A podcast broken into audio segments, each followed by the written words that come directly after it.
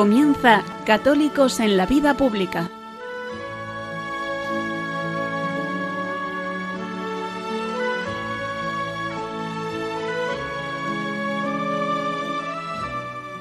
Un espacio dirigido en Radio María por Luis Zayas.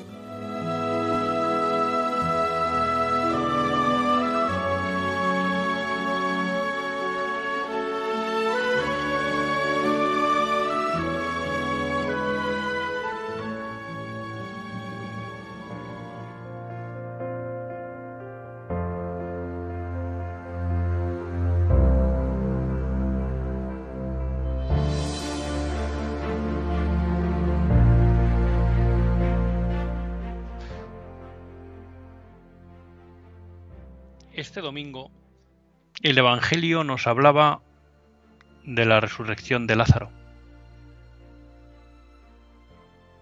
Y el sacerdote utilizaba este hecho para preguntarnos por qué teníamos miedo a Cristo. Porque Cristo lo que había venido es a ofrecernos vida.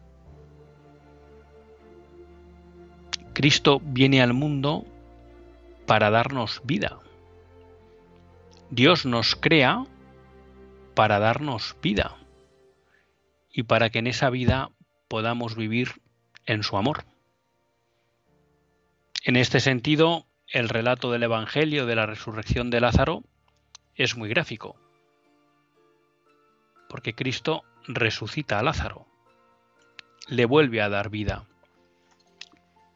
Una vida es verdad que será efímera, porque será mortal. Pero luego Cristo morirá en la cruz para ganar para nosotros la vida eterna. Y el sacerdote nos preguntaba, ¿por qué tenemos miedo a Cristo? Nos recordaba esas palabras de San Juan Pablo II de no tengáis miedo. Cristo no quita nada, lo da todo. Y ante esta reflexión me venía el contraste con lo que nos ofrece el mundo hoy. Porque el mundo lo que nos ofrece es muerte. Y cuando decimos muerte, es muerte en el sentido literal y estricto de la palabra. Hemos vivido en España cómo nuestras leyes han llegado no solo al punto de convertir el aborto en un derecho, sino que nuestros legisladores se han movido furibundos ante cualquier intento de dar una alternativa de vida a esas mujeres en riesgo de aborto. Hemos vivido cómo en plena pandemia, cuando la mayoría de los españoles lo que buscaban era dar vida a los que estaban enfermos, nuestros políticos han vuelto a ofrecer la muerte a la sociedad española a través de una ley injusta como es la ley de eutanasia. Hay un libro muy interesante que analiza la evolución de la eutanasia en Holanda y se titula Seducidos por la muerte. Quizá ese es el calificativo correcto para nuestra sociedad. Una sociedad seducida por la muerte, que parece que lo único que cabe ofrecerle al hombre es eso, muerte, aborto, eutanasia. Eso es una, oferta de la muerte física, pero nuestra sociedad también hoy nos ofrece la muerte del espíritu. Y ya dijo Cristo que había que tener más miedo a aquellos que mataban el cuerpo, el alma, perdón, que a aquellos que mataban el cuerpo. Y es verdad que son los mismos, los mismos que nos ofrecen hoy la, muerte del cuerpo con la eutanasia y el aborto, son aquellos que nos ofrecen la muerte del espíritu con el ateísmo, con el hedonismo, con el materialismo.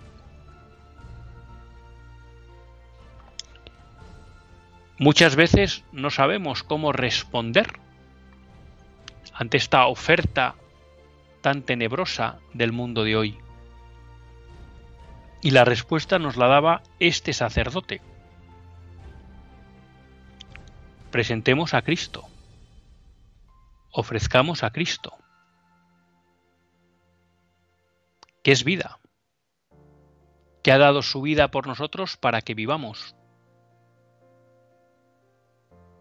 Tenemos que hacer ver al mundo que la oferta de Cristo es una oferta de vida y que no caigan en la trampa del mundo moderno que nos transmite la idea de que Dios y Cristo lo que buscan es limitarnos, quitarnos vida, quitarnos libertad. No es verdad. Es el mundo de hoy el que ofrece muerte, muerte física y muerte espiritual. Pero es verdad que para vencer esa oferta tenemos que proponer. Y la propuesta que debemos hacer los católicos es Cristo, camino, verdad y vida.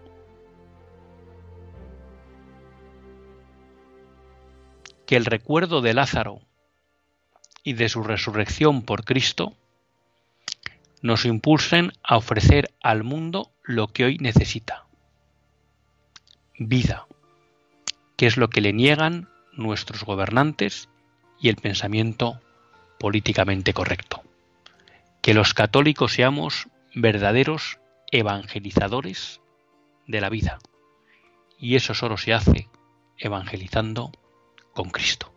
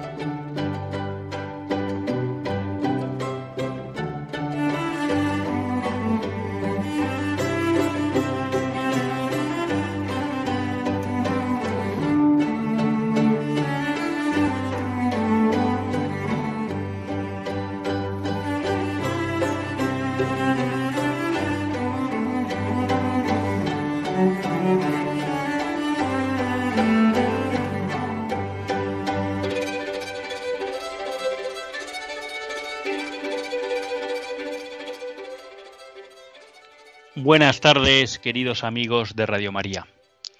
Un lunes más volvemos fieles a la cita con todos ustedes en los estudios centrales de Radio María. Un lunes más para hacer este programa Católicos en la Vida Pública. Un programa que, como todos ustedes saben, quiere ser una reflexión pausada sobre la actualidad nacional e internacional. Una reflexión que tratamos de hacer siempre desde la óptica del magisterio de la Iglesia y su doctrina social. Una iglesia que no nos cansaremos de repetir, que es madre y maestra. Y un lunes más tiene la suerte de compartir esta hora de radio con todos ustedes Luis Zayas, que es quien les habla. Y un lunes, pues que lo vamos a hacer en compañía de un buen amigo y conocido de todos ustedes, que nosotros, que Javier Echevarría, consultor especializado en asuntos públicos. Buenas tardes, Javier. Buenas tardes. Pues muchas gracias por estar aquí con todos, con todos nosotros.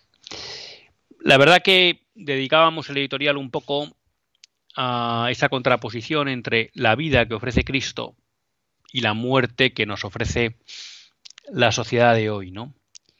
Y esto tiene que ver o tiene relación con una noticia que salió la semana pasada, yo creo que fue el jueves, Em, en la que se promulgó bueno, una nota de prensa del Tribunal Constitucional por el cual el tribunal avalaba la ley de eutanasia. Cuestión que me parece especialmente grave y, y dolorosa.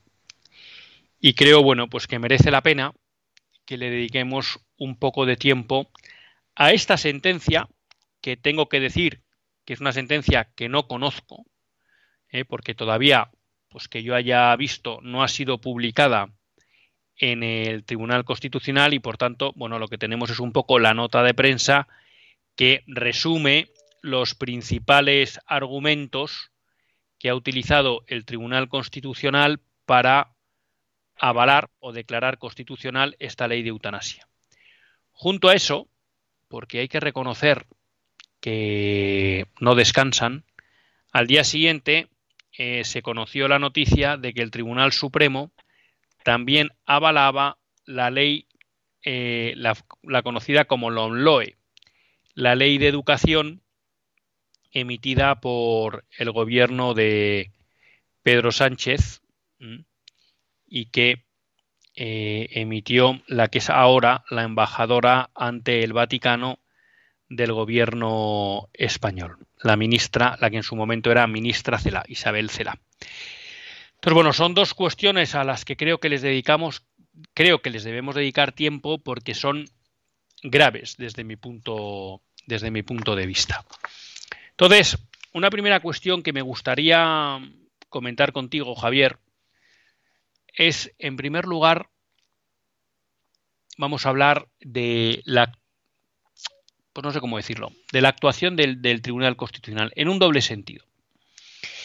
En primer lugar, uno se pregunta por qué un Tribunal Constitucional que en los últimos, pues me atrevo a decir, yo creo que no me equivoco, pero siete ocho años al menos, ha tenido mayoría conservadora, supuestamente conservadora, es un Tribunal Constitucional que ha sido renovado pues, eh, hace dos meses, básicamente. Eh, ha sido renovado hace dos meses con el nombramiento de cuatro nuevos eh, magistrados. Esto es una cuestión que ya hemos tratado en el programa. Dos magistrados fueron nombrados por el Consejo General del Poder Judicial, también de teórica mayoría conservadora, y que al final se plegó a la voluntad de Pedro Sánchez de renovar el Tribunal Constitucional y entonces nombró pues un supuesto juez conservador, un supuesto juez progresista, pero luego el gobierno nos vino con dos nombramientos suyos, uno un exministro de justicia del propio gobierno de Pedro Sánchez y una ex eh, alto cargo de, del gobierno de Pedro Sánchez. No sé si fue secretaria de Estado o directora general. Por tanto, eran claramente dos nombramientos, vamos a llamar, de carácter ideológico y partidista. Bueno, esto hizo que las mayorías en el Tribunal Constitucional se, se les diera la vuelta, se trastocaran, y ahora tenemos un Tribunal Constitucional donde hay una mayoría de jueces denominados progresistas, con siete, y cuatro jueces denominados conservadores. Falta una vacante, que es de un juez teóricamente conservador, que la tendría que, que por enfermedad ha tenido que dimitir, y que la tendría que proveer el Senado. Pero bueno, Pedro Sánchez, que tenía mucha prisa por renovar el Tribunal Constitucional, pues no tiene ahora mucha prisa por eh, renovarla desde el Tribunal, desde el Senado, porque se supone que según la supuesta buena práctica eh, de los poderes públicos, pues como es un magistrado conservador el que ha tenido que dimitir por enfermedad, pues el fair play, vamos a llamar, entre los partidos políticos supondría que habría que nombrar otro juez supuestamente conservador. Entonces, ante esto, a mí me surgen dos preguntas o dos cuestiones un poco, vamos a llamar, de un calado más político. ¿no? En primer lugar, la responsabilidad de un tribunal constitucional de supuesta mayoría conservadora que no abordó estos dos recursos, el de la ley de educación y el de la ley de eutanasia, porque les recuerdo que la ley de eutanasia fue aprobada en el año 21 con lo cual ha pasado un tiempo en el cual el anterior Tribunal Constitucional pudo abordar esta cuestión. Y la ley de educación es más antigua que la ley de, la eutanasia y tampoco se ha abordado esta cuestión. Segunda cuestión. Eh, hay un tribunal que no cumple con sus deberes. Oiga, y vemos como una mayoría de izquierdas, supuestamente llamada progresista, y con una clara, vamos a llamar, vocación partidista, de, de atender a los deseos del gobierno de Pedro Sánchez, ha tardado dos meses en abordar, en primer lugar, la cuestión del aborto, todavía no ha salido la sentencia, pero ya se va a abordar y ya se ha marcado la línea en la que se va a abordar. Ha abordado la ley de eutanasia y la ha declarado constitucional y ha abordado la ley de educación y la ha considerado constitucional. Con un, mm, por tanto, avalando un grave ataque a la libertad de educación de los padres y de las familias que luego abordaremos. Pero claro, a mí lo que me surge es decir, oye, ¿por qué unos no abordan los temas cuando tocan y otros claramente no pierden el tiempo. Entonces, aquí, como siempre, nos encontramos con una gran diferencia en la forma de actuar en el ámbito político y en el ámbito jurídico de los supuestos denominados conservadores y de los supuestos denominados progresistas. Y la verdad que es un tema que, a mí me quema y, y, me molesta. No sé cómo, abordas tú esta cuestión? Yo creo, yo creo, bueno, has comentado muchas cosas, Luis, eh, muchas de ellas Avanza, por, avanza por donde quieras. Yo creo, yo creo que respondiendo a la última pregunta. Eh, te voy a decir, les voy a recordar a todos nuestros oyentes que pueden participar en directo en el programa escribiendo al WhatsApp 668 594383 668 594383 Perdona, Javier. No, decía que respondiendo a la última pregunta, mm, claramente es una cuestión de complejos. O sea, no se puede entender de otro modo que en 13 años el Tribunal Constitucional no haya sido capaz de eh, dar respuesta a la constitucionalidad o no de la, ley de, la ley del aborto. Por poner un ejemplo, que en un mes el nuevo Tribunal Constitucional pues ha, sido capaz de hacerlo. Evidentemente, no es por una cuestión jurídica, no es una cuestión de, de procedencia, no es una cuestión de conocimiento, desconocimiento de falta de información, o de falta de información. Es una cuestión única y exclusivamente de complejos, es decir, que no se han atrevido los miembros del Tribunal Constitucional con sus nombres y con sus apellidos. Y así de claro hay que decirlo, porque así de claras son las cosas. Yo creo que el ejemplo del, aborto es un ejemplo absolutamente eh, clarísimo y sangrante, no solamente de este Tribunal Constitucional, sino de la historia de España. Es decir, pasará como una gran ignominia de la historia de España la incapacidad eh, absoluta de hacer esto. Entonces, bueno, pues yo creo que eh, con eso tenemos que, jugar, ¿no? Eso, ese es el primer punto. Antes de todo eso, yo creo que es importante eh, y muy doloroso eh, tratar a los miembros del Tribunal Constitucional, que por otra parte ellos son los que se lo han ganado, como conservadores o, progresistas. Deberían de ser simplemente juristas que aplican la ley. Y la ley no debería de tener ideología, debería de ser de tener que aplicarse. Por ejemplo, si la Constitución dice eh, habla de, la, de que todo el mundo tiene derecho a la vida, eso no es ni de derechas, ni de izquierdas, ni progresista, ni conservador, ni socialista, ni popular, ni de Vox, ni de Podemos. Eso es, eso es un hecho. Todo el mundo tiene derecho a la vida. Por lo tanto, el aborto, que supone acabar con la vida, debería de ser contrario a la Constitución. Y eso no debería de ser ni progresista, ni conservador, ni de ningún otro color. Dicho lo cual, efectivamente, como tú planteas, el nuevo Tribunal Constitucional o la nueva formación del Tribunal Constitucional ha venido con las ideas muy claras de qué es lo que tenía que hacer y cuándo lo tenía que hacer. Pero es que eso no es ninguna sorpresa. El Partido Popular, cuando estuvo en el gobierno, en, el, gobierno de José María Aznar, tardó ocho años en aprobar una ley de educación que nunca llegó a ponerse en marcha. Nuevamente por la misma cuestión, por la incapacidad de tomar decisiones. ¿Cuánto ha tardado el, el Partido Socialista, el Ejecutivo de Pedro Sánchez, en poner en marcha una ley de educación? La ley será menos de un año ya se está aplicando en todo el país.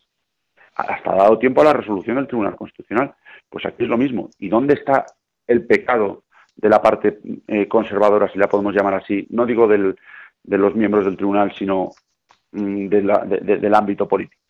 En haber negociado con el gobierno el cambio de mayorías dentro del Tribunal Constitucional. Había que haber llevado la tensión al último momento. ¿Por qué? Porque si no pasa esto, que lo que están haciendo no es cambiando las leyes, es cambiar la sociedad a través de las leyes, y además unas leyes que valida el Tribunal Constitucional, haya lo que haya. Por ejemplo, hablabas del tema de la educación, el Tribunal Constitucional ha validado el no poder, eh, el, poder conceder ayudas a, las escuelas de educación diferenciada, lo cual es una discriminación absoluta por razón de la elección del tipo de educación para los hijos. Una, una educación que es perfectamente legítima y legal, no solamente en España, que también, sino en todo el resto de países de nuestro entorno y de todo el mundo. ¿Por qué el Tribunal Constitucional valida eso? Por una cuestión meramente ideológica. Entonces, cuando tienes enfrente a alguien así, tienes que poner las medidas para responder ante esa situación. Y yo creo que fue un error negociar la, renovación del Tribunal Constitucional y de esos polvos estos lodos. Creo que no sé si he sido demasiado claro, pero, pero es que yo creo que no hay mucha más forma de, verlo. A ver, yo creo que esto es importante, ¿no? Porque eh, plantear esta cuestión. Y, por un tema, porque yo sé que a veces, pues, a algunos oyentes nuestros, cuando entramos como muy en la arena política, pues les molesta, creen que, que no debemos tocar esos temas, pero aquí no, no, no, no, a mí no me interesa ahora hablar de política de partidos. A mí lo que me interesa es poner de manifiesto, como tú bien has expresado, que cuando decimos que nos han cambiado el agua 40 años después, esto no ha sido cuestión solo de un partido, sino que parece que al final hay una especie de consenso por el cual hay un partido que va incorporando todas las novedades legislativas que van cambiando ¿no? el corpus legislativo y por tanto con el tiempo la mentalidad social, pero hay otro partido que supuestamente se presenta como alternativa y que no solo no cambia esas leyes, sino que ni siquiera cuando se presentan recursos ante el Tribunal Constitucional, como fue el del aborto presentado por el propio Partido Popular, como ha sido el de la eutanasia que han presentado tanto Partido Popular como Vox, o como el de la LOMLOE que el que han rechazado es de Vox, no sé si el Partido Popular, honradamente me falla la memoria, hizo también uno contra, contra esta. Al final, lo que llama la atención es que Pedro Sánchez tiene muy claro que el Tribunal Constitucional tiene que tener una mayoría que avale sus políticas y en cambio el partido alternativo no mueve nunca a las instituciones, no para que ni siquiera sentencien a su favor, sino para que atiendan los recursos que están presentados. Porque no es lógico entender que durante eh, un recurso como el del aborto esté 11 años en el limbo de un tribunal constitucional que durante más de 6-7 años ha tenido mayoría conservadora. O sea, si hay voluntad política de que se resuelva eso, para eso está un gobierno, para decir, oiga, aquí hay un, hay un recurso que hay que resolver. Entonces, claro, esto es un problema, porque al final, y lo quiero añadir a otra cosa, que es lo que se denomina un poco el, activismo judicial, ¿no? que es algo que siempre ha defendido la, izquierda jurídica. ¿no? Los jueces de izquierda siempre han defendido el activismo judicial, que desde mi punto de vista tiene dos vertientes. Una primera que es, oigan, miren ustedes, nosotros no vamos a interpretar las leyes ni la Constitución conforme a su texto sino que nosotros vamos a interpretar las leyes conforme al contexto que de hecho es una cuestión que cita el Tribunal Constitucional en su sentencia eh, sobre la ley de la eutanasia. Es decir, hay que tener en cuenta el contexto histórico. Entonces, ¿esto qué sirve? Para que los jueces se convierten o se autoproclaman intérpretes de la voluntad de la sociedad en ese momento. Y por tanto ellos deciden que ahora la sociedad acepta la eutanasia y por tanto diga lo que diga la Constitución, nosotros entendemos que la, que la ley es constitucional. Que es algo que también en su momento, cuando el famoso decreto de el, supuesto borrador, porque no ha habido sentencia, pero esa, esa, idea que se transmitió de que el Tribunal Constitucional iba a considerar eh, constitucional la ley de 2010 del aborto, fue el mismo argumento que dio Feijó dijo, bueno, nosotros presentamos hace 10 años un, recurso de inconstitucionalidad contra esta ley, han pasado 13 años, la sociedad ha evolucionado, me parece razonable la sentencia del Tribunal Constitucional. Dices, hombre, eh, esto no va así. El Tribunal Constitucional tiene que determinar si una ley es constitucional o no en base a la literalidad de la norma de la Constitución, no en base a lo que piensan los españoles 13 años después. Entonces, claro, al final también es un problema porque repito, este activismo judicial tiene, por un lado, ese componente de las leyes no las interpretamos conforme a su, a su literalidad y tampoco conforme a la voluntad del legislador, sino conforme a lo que entendemos que es el pensamiento mayoritario hoy. Y luego tiene un segundo componente, que es, no, no, nosotros estamos aquí para hacer posible una agenda política. Y por tanto, nuestra interpretación de las leyes van acordes a la agenda política que se quiere imponer que eso lo ha tenido muy claro Pedro Sánchez y por eso quería reformar, vamos, reconfigurar la mayoría en el Tribunal Constitucional, quiere un tribunal constitucional que avale, ¿no? todo su programa legislativo. Entonces, eso me parece grave. Y tocabas un tema, y, ahora entras tú por donde quieras, que es, vamos a cambiar el orden, empezamos con la ley de educación. Claro, el Tribunal Constitucional acaba de avalar que la LONLOE discrimine a los colegios de educación diferenciada. Ya saben todos ustedes que en el ámbito público no existen colegios diferenciados, pero en el ámbito de la escuela de iniciativa social concertada, sí hay colegios que son diferenciados. Y durante mucho tiempo las administraciones, normalmente, y eso hay que reconocerlo, las administraciones socialistas han tratado de impedir esa libre iniciativa de los padres y de los centros educativos concertados quitando el concierto a aquellos colegios que eran diferenciados. A lo largo de estos años hay, bastantes hay bastantes sentencias del Supremo que han declarado ilegal que las administraciones discriminen a los colegios de educación diferenciada. Y ahora viene el Tribunal Constitucional y contra toda la jurisprudencia del Supremo dice que esto es constitucional. Y esto es un ataque grave a la libertad de los padres y a la libertad de educación. Perdona, Javier. No, no, nada, perdona, estaba interrumpiendo. Decía simplemente que, para que lo que decías antes de, si esto es una cuestión de dialéctica política o de dialéctica partidista, para nada. De hecho, por ejemplo, en Castilla y León, la administración del Partido Popular también ha impedido la puesta en marcha de colegios de educación diferenciada, por ejemplo, en Salamanca o, por ejemplo, recientemente en Arroyo de la Encomienda, en la provincia de Valladolid. O sea, que son dos casos muy claros. O sea, que esto, que esto no es una cuestión eh, partidista o no partidista, es una cuestión de, de, sentido común, de derechos humanos, de, en este caso de libertad de educación, de, respeto a la vida en el caso del aborto. O sea, que no tiene nada que ver con, con los partidos políticos. Y si, y si cualquier partido político, desde Vox hasta Podemos, pasando por eh, Ciudadanos o cualquier partido regionalista pusiera en marcha medidas que fueran eh, razonables y que fueran en favor de la libertad, desde aquí lo diríamos muy claramente, ¿no? Y en este ejemplo, en este caso que tú estás que tú estás hablando, es que los colegios de educación diferenciada son muy frecuentes en Estados Unidos, por ejemplo, donde su gran defensor fue Obama, un político de izquierdas y que se dio cuenta que, en su estado eh, mejoraban enormemente los resultados académicos y disminuía la delincuencia en aquellos distritos en los cuales había colegios de educación diferenciada, por ejemplo, ¿no? Son muy habituales también en el Reino Unido, en Australia, en, Nueva Zelanda, es decir, en países nada dudosos de ser de extrema derecha. O sea, que es que esto no tiene nada que ver. Esto simplemente es un método pedagógico que considera que, especialmente durante algunos años, pues entre, entre, los, entre los 6 y los 15 años, entre los 9 y los 18 años, bueno, dependiendo de, de los colegios, pues puede funcionar mejor la educación diferenciada. ¿Por qué? Porque los niños y las niñas pues, eh, son diferentes, están en diferentes eh, momentos de maduración y por eso, aunque al final vayan a adquirir los mismos conocimientos, probablemente el método de, enseñanza eh, puede ser diferente y están funcionando estupendamente en muchos sitios. ¿Cuál es el drama en nuestro país? Como tú bien decías, que probablemente lo que tendría que haber son colegios de educación diferenciada públicos.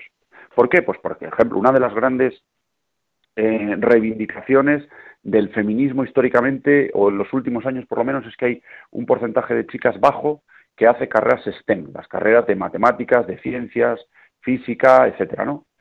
¿Dónde son, de, dónde provienen un mayor porcentaje de chicas, de niñas que estudian este tipo de carreras? De los colegios de educación diferenciada. Y no es casualidad, no es casualidad porque los niños o las niñas son más inteligentes. Pues ni unos ni otros. Hay niños muy inteligentes y niñas muy inteligentes. Y niños con menos capacidades o menos trabajadores y niñas con menos capacidades o menos trabajadoras. Pero lo que está claro es que los chicos generalmente son más rápidos. Entonces, cuando tú en tercero de primaria preguntas 5 por 8 y rápidamente un niño, un niño con, responde 40, a lo mejor la niña que está sentada a su lado es mucho más inteligente que él. Pero piensa, ay, él es más listo, yo no lo soy. Y como consecuencia de eso acaban haciendo una carrera de ciencias. Cuando está la educación diferenciada, sí, es decir, si los políticos verdaderamente quisieran fomentar eso, impulsarían los colegios de educación diferenciada y sobre todo impulsarían la libertad de los padres y la capacidad de los padres para elegir la educación diferenciada para sus hijos, igual que funciona en la mayoría de los países desarrollados de nuestro entorno. Por cierto, un modelo pedagógico apoyado por la Unión Europea y aprobado por la UNESCO en numerosas ocasiones, aparte de todas las sentencias, en el caso de Baleares, por ejemplo, seis o siete, aprobadas por el Tribunal Supremo. Entonces, bueno, está claro que es una cuestión puramente ideológica que, pues, pues vista la situación, pues, pues únicamente podrá ser revertido con una modificación, eh, con una modificación legislativa por parte del próximo gobierno. Pero desde aquí yo ya le invito al próximo gobierno a hacer estas modificaciones, a tener preparada una nueva ley de educación que sea ecuánime con todo el mundo, que respete a todo el mundo, que favorezca la libertad de elección de los padres y que pueda aprobarse a los tres meses de constituirse el nuevo Ejecutivo, no una semana antes de terminar la legislatura. No, por eso esto es especialmente grave, ¿no? Porque, a ver, la libertad de educación, yo siempre animo a nuestros oyentes a que se lean eh, la encíclica, bueno, ahora no me va a salir, es de Pío XI, la única encíclica que hay sobre educación es de Pío XI, luego me vendrá, luego me vendrá el nombre, y ahí explica muy claramente quién es el principal titular del derecho a la educación, que no es otro que los padres. Entonces, que aquí haya un Estado que supuestamente debería ser neutral, que es algo que no existe, esa, eso es una mantra que nos vende el liberalismo, pero el Estado nunca es neutral. ¿eh? Pero bueno, que supuestamente debería ser eh, neutral y que lo podría ser, porque como explica Javier, pues hay países donde no hay problema para que incluso el propio sistema público, pues cada comunidad educativa decida qué modelo de educación quiere y si lo quiere eh, diferenciado o no.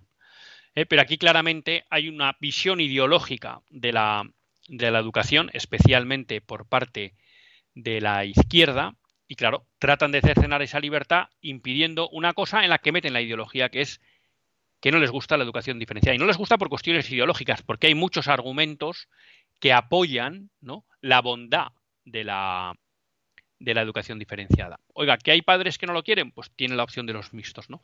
Pero lo que es absurdo es que el Estado, si no es por una cuestión ideológica, se posiciona contra esta, contra esta cuestión. La, la, encíclica que les decía es Divinus Illus Magistri, que es de 1929. Me han hecho aquí el apunte desde, desde los estudios. Divini Illus Magistri, que merece la pena leerla. De todos modos, lo, más, dime. lo más grave de esta ley no es, siendo muy grave, el, ataque a la libertad de elección en el ámbito de la educación diferenciada, sino es cómo se plasma en una ley la famosa frase de la ministra Cela de los hijos no son de los padres se lo toma tan a pecho la ley y lo refrenda el Tribunal Constitucional como que elimina el criterio social, el criterio de elección de los padres para conceder o no los conciertos, de tal modo que al final es el Estado, tú, tú ya no tienes derecho a pedir un colegio para tus hijos, yo quiero que mis hijos vayan al colegio San Cayetano o San Luis González, no, no, no, no, yo solicito plaza en el barrio de mm, Carabanchelo, en el barrio de, o en la ciudad de Madrid, o en la ciudad de Valladolid, y a partir de ahí es el Estado el que te dice a qué colegio tienen que ir tus hijos en función de la demanda social, de tal modo que si, el Estado quiere poner colegios públicos y cerrar colegios concertados, está en su derecho de hacerlo. Y este reconocimiento por parte de la ley, que supone de facto la eliminación de toda capacidad de los padres de educar a sus hijos porque no son suyos, como decía la ministra, sino que son del Estado, es el Estado el que escolariza a los hijos, no los padres. Esto es de una gravedad máxima, pero la, pero la comunidad educativa a la que no se tuvo en cuenta a la hora de, elaborar la ley, bueno, pues no sé si, no sé si ha dado toda la, guerra que debería de dar para hacer consciente a la sociedad española de la gravedad de este asunto, que es absolutamente absoluto, total.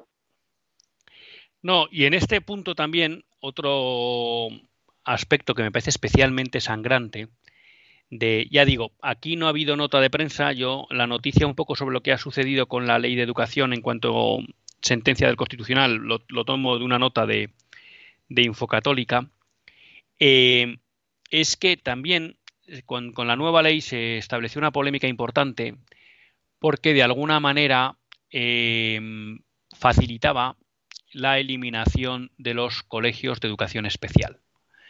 El argumento, como siempre que se utiliza, siempre se trata de buscar, cuando, claro, cuando nos venden una, una mentira o una injusticia, pues siempre hay que vestirla, ¿no? y se tratan de buscar argumentos que la hagan digerible. Entonces lo que se hablaba era que la cuestión era la inclusión. ¿no? Y entonces aquí que lo que correspondía es que las personas que tuvieran ciertas discapacidades lo que había que hacer era meterles inclusivamente en un colegio normal y que a partir de ahí tiraran. Claro, cuando uno baja la realidad, hay muchas personas con discapacidad que no pueden seguir la educación en un colegio normal, en un aula normal. Por mucho que se puedan empeñar los políticos de turno. Y es más, hay familias que por muchas circunstancias y, por muchas razones prefieren que eso no se haga así y que sus hijos puedan ir a un colegio de educación especial. Bueno, el Tribunal Constitucional, quizá como tú dices, eh, manteniendo esa línea de la ministra Celá de que, por supuesto, los hijos no son de los padres, pues ha decidido que el Estado no tiene por qué tener en consideración la voluntad de las familias con necesidades especiales. Y que por tanto el Estado no tiene que atender a esas necesidades. No vamos a hablar hoy de la sentencia de la eutanasia porque no nos da tiempo y porque da para mucho para comentarlo. Pero llama la atención que el Tribunal Constitucional le diga al Estado que tiene que atender el deseo de morir de una persona, ¿vale? Que eso lo dice en la sentencia. Y en cambio le dice al Estado que no tiene por qué atender una cosa que es mucho más natural, y es que un padre necesita un colegio de educación especial para educar a sus hijos, que es algo que el padre tiene derecho y que el Estado debería atender, y no el que alguien que se quiera morir, ¿no? Pero bueno, de eso no vamos a hablar ahora. Entonces, es paradójico, porque el Constitucional deja abandonados a las familias que en un supuesto estado de bienestar tendrían que tener una atención preferencial, que es aquellas que tienen niños con discapacidad. O sea, a mí me parece brutal este abandono de las familias. Es que, es que es absolutamente brutal. Yo decía antes que es especialmente grave el tema de la, de la demanda social porque afecta a un número a, un número enorme de población, a la mitad de la población. Pero este, este caso, el de la educación especial, es especialmente, valga la redundancia, doloroso. Y doloroso porque, em, si nos damos cuenta, en España tenemos una ley del aborto que hace que prácticamente no nazcan niños con necesidades especiales. Por ejemplo, niños con, eh, con síndrome de Down, por ejemplo, que se han reducido enormemente su nacimiento.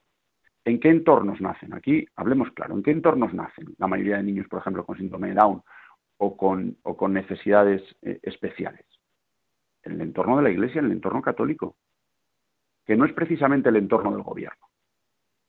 Por lo tanto, están claramente diciendo a las familias que tienen, que, son suficientemente valientes, suficientemente entregadas de tener niños, de tener personas en sus entornos con dificultades especiales, que ellos no tienen porque los abortan, ¿dónde y cómo se tienen que educar?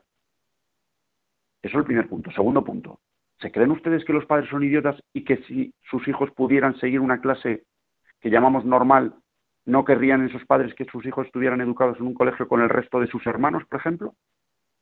Evidentemente que querrían. La inmensa mayoría, el 90%, el 95% de los niños con necesidades especiales tienen hermanos. Aunque solo sea por una cuestión logística, por supuesto que los padres querrían. Por supuesto por una cuestión de inclusión. ¿Qué creen que los padres son idiotas?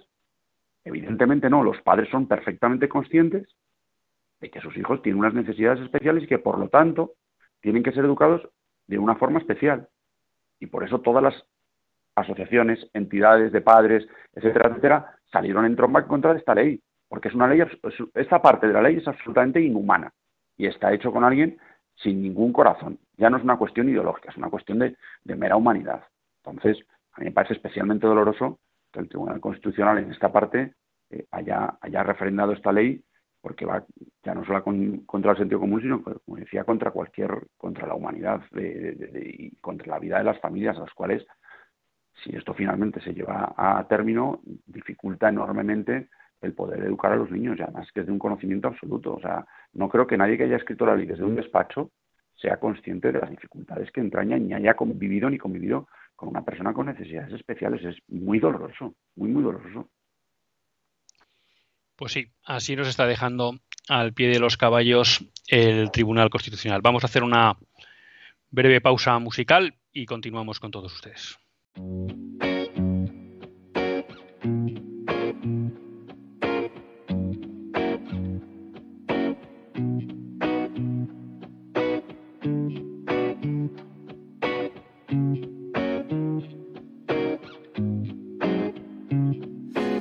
Just because I wander around the places we would go, hoping that I'd run into you one last time. Just because I never took your picture of my phone, doesn't mean that you're still on my mind. Just because I accidentally slip and say your name When I hear a song it makes me insecure Just because I know I'll never ever feel the same Doesn't mean I love you anymore Am I lying to myself again? When I say you're not the best I've ever had, am I lying to myself again? When I say that I'm not missing you so bad, just because I'm on my knees and swearing I will change, and I'd do anything to hear you say I'm yours. Just because I know I'll never ever feel the same doesn't mean I love you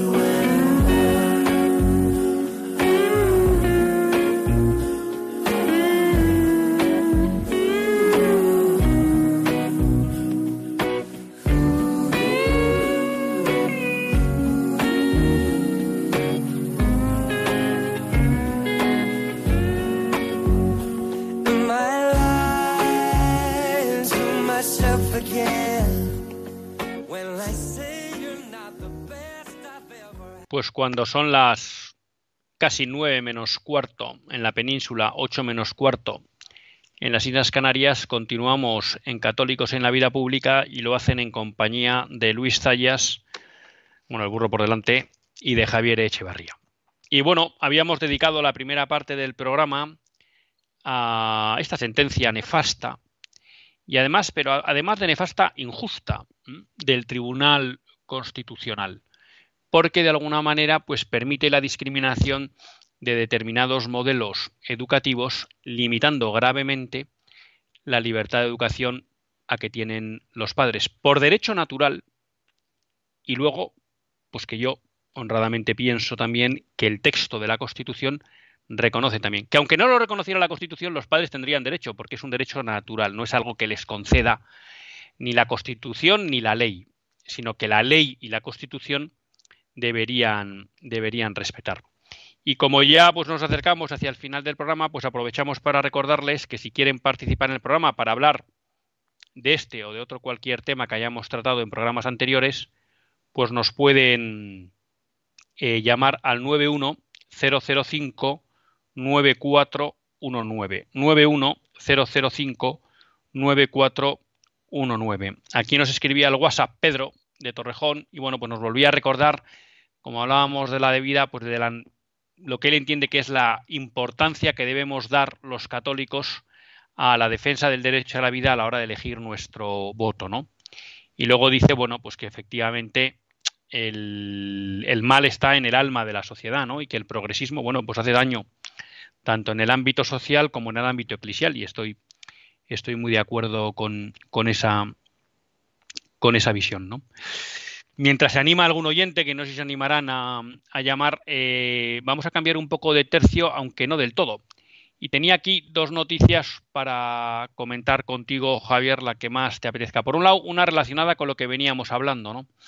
Y es la libertad de educación. Porque la libertad de educación no solo es que ya el Estado cuenta con un aval de un tribunal constitucional para limitar gravemente la libertad de educación, sobre todo en cuanto a elegir un modelo educativo, sino que venimos viendo cómo desde hace tiempo, a través también de las leyes educativas, sobre todo en el ámbito del sistema público, pero también en el sistema concertado, porque las administraciones obligan con la amenaza de quitar el concierto a introducir determinados contenidos, estamos viendo cómo se está utilizando el sistema educativo para adoctrinar a nuestros hijos, ¿no? En especial, sobre todo, en materias de ideología de género y en transmitir muchas veces una visión de la sexualidad al margen de cualquier criterio moral. Y bueno, eso es un ataque grave a la libertad de educación de los padres que tienen derecho a elegir los principios morales sobre los que se deben educar sus hijos.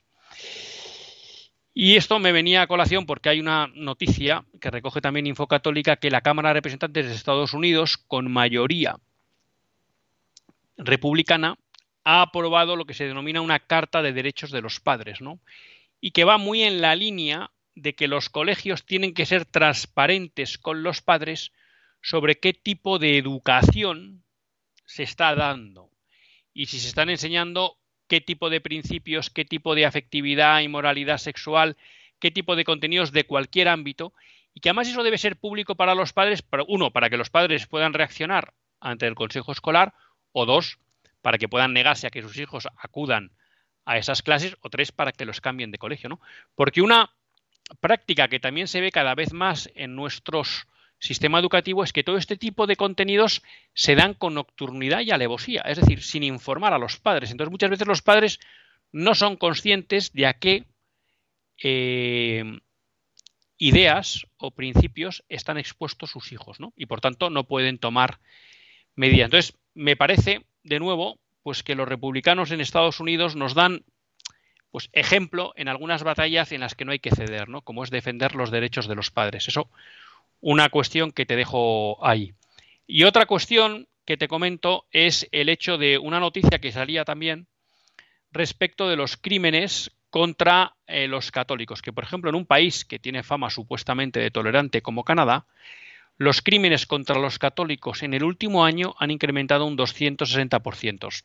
Este tipo de crímenes, por ejemplo, incluye la quema de, de iglesias. ¿no? Hay que recordar también toda la campaña que se montó en, Canadá contra la Iglesia por unos supuestos cementerios donde supuestamente se habían enterrado a indígenas que habían sido maltratados en los centros católicos, cosa que luego se ha demostrado que es mentira, pero bueno, que eso dio pie, por ejemplo, a quemas de iglesias. ¿no? Entonces también un tema por comentar que yo creo que es preocupante, no solo la persecución que sufren nuestros hermanos cristianos y católicos en países de mayoría musulmana o hindú, donde sufren una persecución tremenda, sino también como incluso en supuestos países tolerantes de Occidente, hemos visto también lo que ha pasado en Chile en allá por el año 2021, con quemas también de iglesias, de cómo de alguna manera se van generando comportamientos intolerantes ¿no?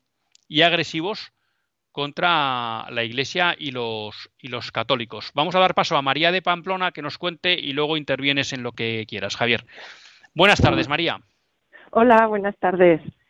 Buenas tardes. Eh, Cuéntanos. Bueno, mira, eh, quería aportar eh, un matiz del debate que estáis haciendo. Bueno, yo como has dicho soy de Pamplona, mi marido y yo pues tenemos tres hijos de 11, 12 y 14 años que acuden a un colegio de educación diferenciada. O sea que es un tema que, que nos afecta de, de lleno, ¿no? y por una parte quería, quería comentar que eh, o sea, desde lo que yo veo en nuestro colegio se habla mucho pues de esa excelencia en la educación, de los beneficios pues que estabais comentando, ¿no? De la separación de, de chicos y chicas, de atender conforme a su desarrollo. Y bueno, sí, pero creo que lo que está pasando en España es una persecución religiosa. Y eso no lo decimos y no nos defendemos de eso. Porque lo que sucede con los colegios de educación diferenciada en España es que son católicos. Y eso es lo que no soporta la, clase política en España y por eso se están persiguiendo. Entonces, eh, ante eso, digamos que los argumentos más técnicos, como puede ser, pues eso, ese desarrollo, tal, es que les da igual. Es que no importa que Obama haya tenido 200 colegios, si es que los ha habido o, o los hay de educación diferenciada. En esos colegios que no serán católicos, la ideología woke está, el tema de ideología de género, campara sus anchas pero aquí lo que sucede es que son católicos los colegios. Entonces creo que, el, acento está ahí. Y es una cuestión, hablabas ahora de lo que de Canadá, yo también he leído esa noticia. Además hago voluntariado en ayuda de iglesia necesitada, el tema de cristianos perseguidos, pues me importa sí, lo tienes en la piel, vamos. Sí, y, vamos, yo, yo lo veo muy claro, muy claro que es parte de este tipo de persecución en Occidente, que, que tiene otros matices, no es una persecución de sangre, eh, todavía no nos han quemado dentro de una iglesia, pero, pero que, que funciona así, funciona así. Entonces, bueno, no sé, yo, yo lo veo desde ese punto de vista. Y ahí, pues los argumentos que damos tantas veces, digo, pues es que no, no les importan. No importan. Estoy, estoy muy, muy de acuerdo con lo que comentas, María. Me parece que esa vertiente del problema también hay que verla, efectivamente. O sea, yo creo que aquí se juntan dos cosas. Una, eh, se rechaza la educación diferenciada porque supone ir contra el mantra del feminismo y de la ideología en género actual que entiende que chicos y chicas son iguales y que por tanto cualquier diferencia es ilegítima. Yo creo que hay ese punto también, que, es ideológico. Y claro, eso rebota también en que la gran defensora históricamente, ahora no, pero históricamente de la educación diferenciada ha sido la Iglesia Católica y es verdad que quienes hoy mantienen la educación diferenciada son instituciones católicas y por tanto pues eso se le une también no solo el odio a todo aquello que establece que hombre y mujer son diferentes, contraviniendo el pensamiento políticamente correcto de ahora, sino que es que encima además hay el componente, el componente cristiano. Estoy, estoy, estoy muy de acuerdo. Javier, esto o sobre las noticias que comentábamos. Y ahora damos paso a Antonia de Córdoba. Lo que quieras comentar. Pues nada, gracias María. Eh, lógicamente, ¿no? Yo, o yo cuando hablaba de, la, de los periodos de maduración y del modelo pedagógico, es para poner de manifiesto que no hay ningún argumento desde el punto de vista técnico para discriminar a este tipo a esta tipología de, colegios y efectivamente el motivo que subyace es la persecución ante ante el tipo de instituciones que están detrás de este tipo de colegios y por lo tanto por eso hay que defenderlo pero pero yo creo que es llevarles al absurdo de que no hay ni un solo motivo que justifique esta esta discriminación no y en, y de hecho en, las otras noticias que dabas, Luis, eh, están muy relacionados, ¿no? Porque, porque se ve claramente también una persecución hacia, hacia lo católico, que por eso es muy importante defender las raíces cristianas, en este caso de España, como, como base de nuestra civilización, porque eso es lo que nos estamos jugando ahora. Yo creo que, que más allá de una sentencia concreta o no, más allá de un modo de elección o no, de un tribunal constitucional o de, o de un párrafo de una ley, esto es una cuestión mucho más de fondo. Por eso yo, yo creo que es el momento de, claramente eh, poner de manifiesto las bondades de nuestra civilización y cómo dicha civilización está sustentada sobre una visión cristiana y una visión católica de la vida, ¿no? que es lo que es lo que nos hace diferentes y es lo que nos ayuda a, lo que nos ha ayudado a convivir como lo estamos haciendo, ¿no? y por eso también a quien viene de fuera o a quien desde dentro trata de imponer otro, otro sistema, pues yo creo que hay que exigirle eh, por lo menos un respeto hacia lo que hacia lo que nosotros tenemos, ¿no? yo creo que es una imposición permanente de, la ideología woke, de la ideología de género, de otra forma de ver la vida, etcétera, etcétera, tratando de subvertir todo lo bueno que tenemos en nuestra civilización, que es está basada en la libertad y que es claramente la que mejores resultados ha dado en, todos los siglos anteriores en nuestro en el mundo, claramente. Eh, vamos a dar paso a Antonia de Córdoba. Antonia, le pido un poco brevedad porque vamos un poco justos, pero, pero le damos paso. Buenas tardes. muchas gracias, buenas tardes. Nada, yo quería decir algo parecido a lo que ha dicho esta señora, ¿no? Que yo creo que los jueces no han dicho, no han avalado estas leyes por complejos ni por incapacidad, que lo han, que lo han, lo han avalado pues porque están sometidos, están sumisos, están vendidos a, a una a la, a, la agenda a la agenda 2030, ¿no? Y que el único fin de esa agenda es destruir la civilización cristiana, no tienen otro fin. Entonces, pues claro, mm, yo creo que todo eso viene desde la Revolución Francesa, que se está intentando destruir, quitar el cristianismo, destruir la ley de Dios y incluso la ley natural, ¿no? y lo están haciendo con mucha constancia y con mucha, como te ha dicho, que no, no, no descansan. Y los que ceden a eso, que tienen autoridad para pararlo, pues están sometidos o vendidos o también sirviendo a la misma idea. Pues muchas gracias, Antonia, y nada, muy de acuerdo con lo que comenta. Javier, nos queda un minuto, si quieres decir algo para cerrar. Pues nada, Luis, otras gracias, otras gracias también a nuestras a nuestros oyentes, que yo creo que han puesto el, foco en un tema especialmente, especialmente relevante. Y, nada, yo creo que es momento de seguir dando la batalla con o sin una constitucional, con o sin leyes, pero yo creo que es, eh, no, no, no debemos de dejar de decir las cosas como son, de apelar a la ley natural y también de apelar a la ley de Dios. Así que eh, mucho ánimo a todos y, gracias Luis, yo creo que ha sido una tertulia muy interesante y que nos ha permitido pues, pues poner el foco sobre muchos de los, de los problemas más, más relevantes y, volver a pedir al que sea nuevo gobierno a finales de este año que tenga la valentía y la capacidad de poner en marcha eh, actuaciones y medidas concretas que sirvan para, para defender al ser humano y para defender la dignidad de la persona. Pues muchas gracias, Javier. Javier Echeverría, consultor de asuntos públicos, que ha tenido la amabilidad de compartir con nosotros este programa hoy, a María y Antonia por su llamada, a todos ustedes por estar al otro lado del transistor o del smartphone o del ordenador. Muchas gracias a Javier por el control y nos despedimos hasta el próximo lunes, si Dios quiere. Que Dios les bendiga.